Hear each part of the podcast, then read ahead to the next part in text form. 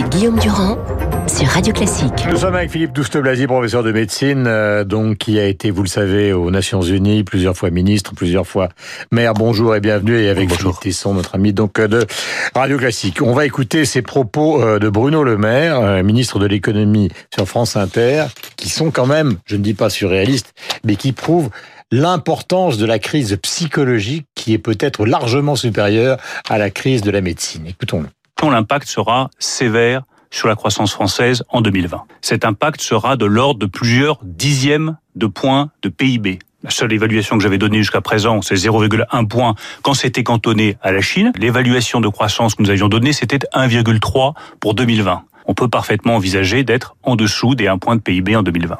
Voilà la voix donc euh, de Bruno Le Maire, Philippe Douste-Blazy. Est-ce que vous avez l'impression que cette corrélation qui naît d'une psychose et qui est en train de détruire des entreprises, puisque tout à l'heure, euh, dans le journal de 8 heures, on passait donc un responsable qui évoquait la possibilité qu'une entreprise, une petite entreprise sur deux soit obligée de fermer sa porte. Est-ce que tout ça est du domaine du rationnel? Enfin, c'est le réel, mais est-ce que c'est le rationnel? C'est certainement pas le rationnel. En fait, ce qui manque dans nos sociétés, c'est le mot de humilité. Il faut être humble. On ne connaît pas tout de ce virus, on ne connaît pas tout de cette épidémie. Mm. Par contre, il y a des choses que l'on sait qui devraient éviter ce type euh, de, euh, de conséquences. C'est que quand vous êtes contaminé par le coronavirus, vous avez entre 97 et 98% de chances d'être guéri. Alors, là où tout le monde a peur, c'est que vous avez 2 à 3 de risque Mm. d'avoir une détresse respiratoire. Et donc, c'est comme ça d'ailleurs qu'il faut lire ce qui a été dit hier soir par le ministre de la Santé. C'est-à-dire, comme toujours en médecine, vous avez une partie prévention, comment freiner, comment Mm. éviter la maladie, et ensuite, une fois que vous Mais par l'avez, exemple, le fait comment on s'organise. Mais euh, Philippe Douste-Blazy, le fait, euh, euh, le fait qu'on- qu'au départ, on vous dise il faut aller, il faut passer par le canal du 15. Mm. Euh, et donc, on a généralement, nous, une relation, enfin, la plupart des gens qui nous écoutent, une relation avec un médecin de famille. Mm. Est-ce que ça n'a pas créé, justement, cette idée qu'il y avait une urgence, qu'il fallait... euh, Non, C'est-à-dire que le, le problème, c'est que la clé de voûte dans une épidémie comme celle-là, c'est l'infection intra- intra-hospitalière. Au fond, qu'est-ce qui change entre la Chine et l'Italie d'un côté et la France de l'autre, euh, ou le Royaume-Uni? C'est que euh, en Chine et en Italie, les gens se sont rués sur l'hôpital parce que le système est euh, hospitalo-centré. Mais le problème, c'est que lorsque vous avez le coronavirus et que vous allez aux urgences, ben, euh, vous contaminez à la fois les autres malades, mais aussi les médecins Mm. et les mm, infirmières et les aides-soignantes. Ça, c'est la catastrophe. Mm. Donc, ce qu'il fallait, c'est surtout éviter. donc, au départ, le, le fait de passer par le 15, c'était tout à fait. C'est une très très très bonne idée, c'est Ouais. capital.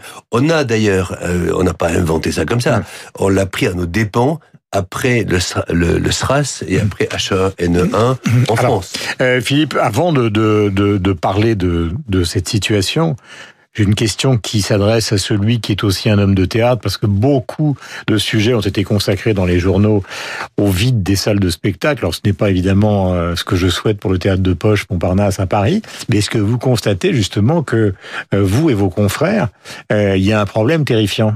Oh, terrifiant, c'est beaucoup dire. Enfin, terrifiant, c'est ouais, votre vocabulaire. votre quoi. vocab- euh, oui, enfin, écoutez, il y a une information qui est tout à fait objective. Euh, la semaine dernière, la, moyenne des salles euh, permet d'arriver à cette conclusion. 50% de, spectateurs en moins, c'est énorme pour un théâtre, surtout pour un petit théâtre, bien sûr. Faites-moi euh, la grâce de ne pas considérer que mon théâtre, que je, parle par intérêt personnel. Je vois un dirais. Mais je, suis très troublé, moi, par, vous en entendant Philippe Douste-Blazy a parlé ce matin. Il est quand même particulièrement responsable et particulièrement compétent. Il a été ministre de la Santé, on se connaît bien, je sais le, rô- le rôle qu'il a joué dans la politique de santé française, mais là je viens de l'entendre.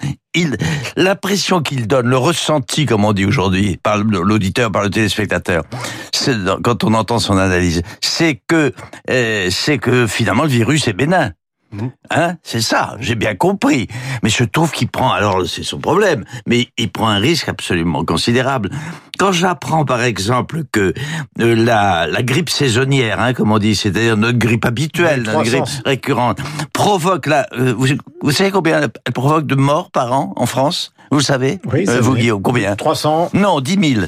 La grippe, Non, je 300. me trompe pas Philippe. Oui, Non, la 300 et grippe, 150 000 non. dans le monde. Je crois. Oui, dans le monde, mais en France, par exemple, c'est entre 8 et 15 000, ça dépend des années. Cette année, on a la chance. C'est énorme. Oui, c'est énorme. C'est énorme. Alors quand je quand, quand j'apprends cela, parce que on, on s'est tellement habitué à cette grippe qu'elle paraît comme tout comme tout à fait insignifiante, c'est énorme.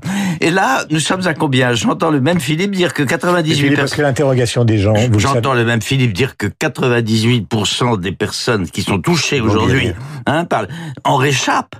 Je, je- donc il y a quand même.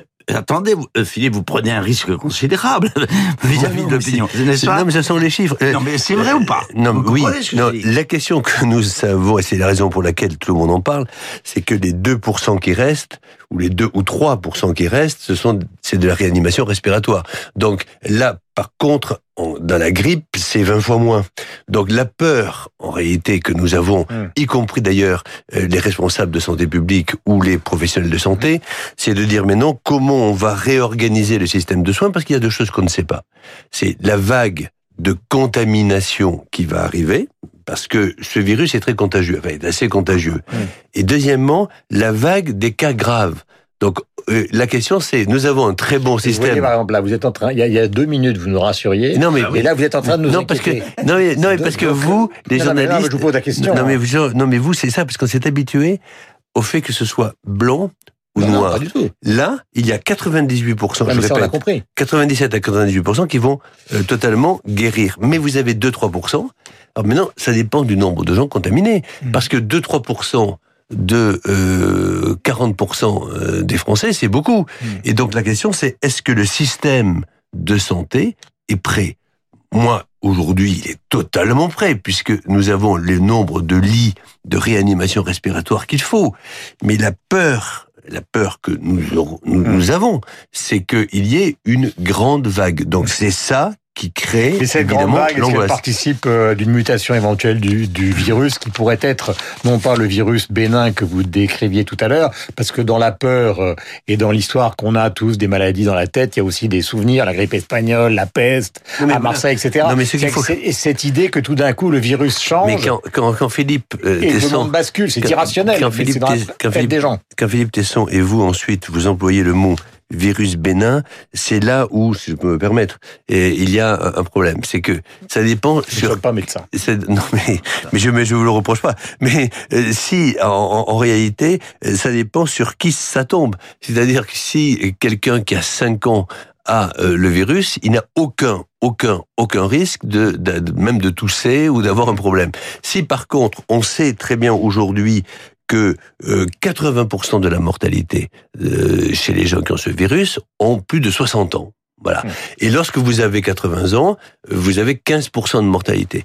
Donc, ça dépend évidemment de la personne sur laquelle ça tombe. C'est la raison pour laquelle aujourd'hui il faut protéger euh, les personnes qui sont en EHPAD. Philippe, réflexion. Comment, comment pouvez-vous affirmer, vous, vous, en tant d'abord que politique, deuxièmement en tant que médecin, de surcroît, votre légitimité, elle est, elle est double, hein, si je puis Comment pouvez-vous affirmer, tout en disant que les, les, les, les travaux de recherche sur la nature de ce virus sont encore très aléatoires, comment ve- pouvez-vous affirmer avec un certain aplomb que 98% J'en des personnes touchées par ce virus actuel en réchappent Comme- C'est quand même un peu tôt. Attendez, je, Alors oui, oui, je je me fais... Non, non, Hein c'est pas, là vous avez raison, c'est par rapport aux chiffres que nous avons aujourd'hui et depuis le début de l'épidémie. Mais, mais, mais il semble, il semble, je vous le dis par expérience, le taux de létalité et le taux de mortalité, au fond, il baisse au fur et à mesure des épidémies parce que, au début, on ne prend en compte que les gens qui sont très malades. Hum. Et on l'a vu pour Alors, Ebola, par exemple. Attends, je dis juste un mot. Comme- vous prenez un risque politique énorme Rappelez-vous l'histoire Mattei, si je me rappelle bien. Mattei, on l'a propre dont jouit aujourd'hui. Il n'est même pas encore relevé du procès qu'on lui a fait. Vous vous rappelez? Tout, sim- tout simplement parce que quoi? Parce qu'il avait été un peu trop prudent? Là- c'est là- quand même une responsabilité là, moi, énorme que vous prenez. Non, non, non, Là, ça là- renvoie euh, votre rapport à l'opinion. Il faut Ça- rappeler que c'était une affaire de canicule, Non, non, qu'il mais était Philippe, apparu dans son Euh, jardin. Philippe Tesson, je dis exactement le contraire de Mathéi, c'est-à-dire que je dis 2 à 3% des gens Hum. risquent d'avoir un syndrome de réanimation respiratoire, et c'est la raison pour laquelle il faut tout, tout faire pour mettre en place un système hospitalier Voilà. qui attend. C'est ce que je viens de dire. Euh, dernière question à caractère médical avant d'aborder le reste. Euh, Comment se fait-il justement que les chercheurs ne trouvent pas, c'est-à-dire qu'évidemment nous, qui ne sommes pas du tout médecins, euh, on a une certaine forme de confiance aveugle entre l'Institut Pasteur et les grands instituts de recherche en virologie. On se dit à partir du moment où un virus est apparu au bout de trois à quatre semaines, on devrait pouvoir trouver l'an- l'antidote. Qu'est-ce qui fait qu'on cherche et qu'on ne trouve pas pour l'instant?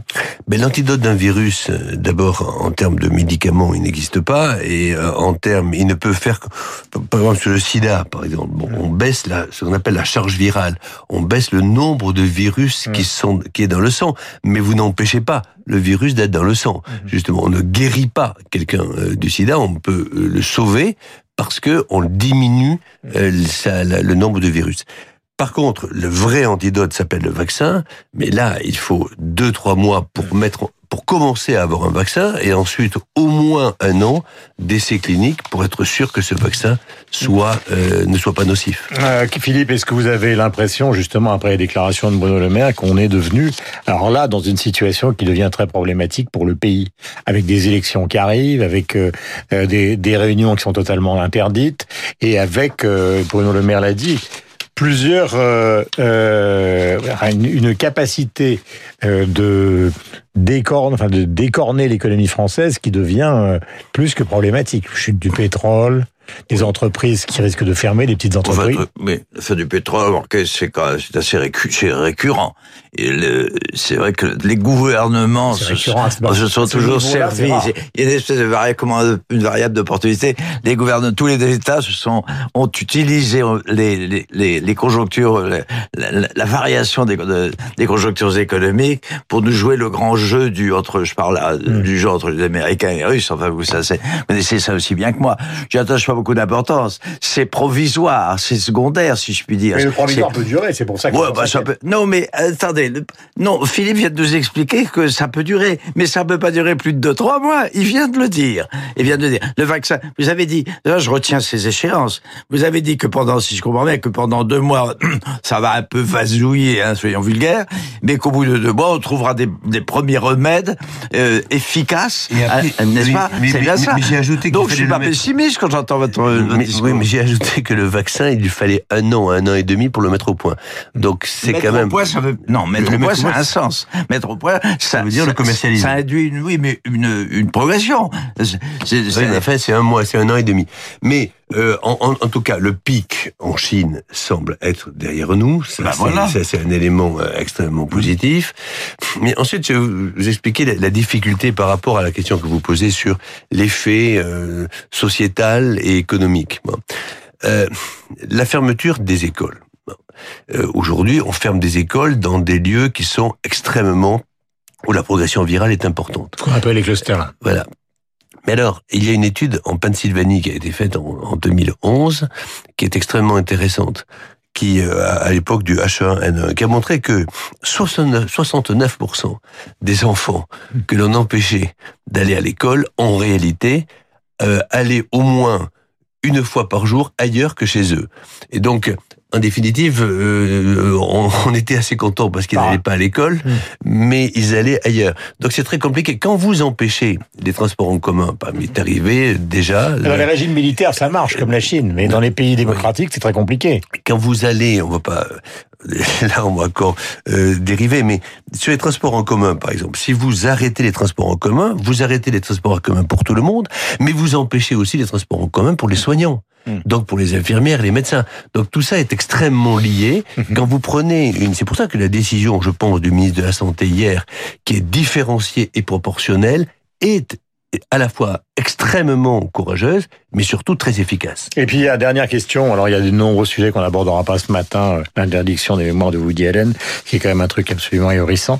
Euh, mais euh, il y a aussi quelque chose qui est très particulier en matière de prévention, question à tous les deux, c'est que même si vous vous dites, bon, je ne serrerai plus la main de Philippe Douste-Blazy pendant un certain temps, vous avez des gens donc, qui, qui, qui, qui, vous sautent dessus. Que C'est tellement une habitude, euh, j'allais dire, de se serrer la main ou de s'embrasser, que même si le ministre dit, attention, il faut faire ci, il faut faire ça, et plutôt il ne faut pas faire, vous avez des habitudes qui ont été prises par la population qui font que c'est respecté, à mon avis, dans des proportions qu'il faudrait définir, mais qui ne sont pas des proportions à 100%, Philippe. Non.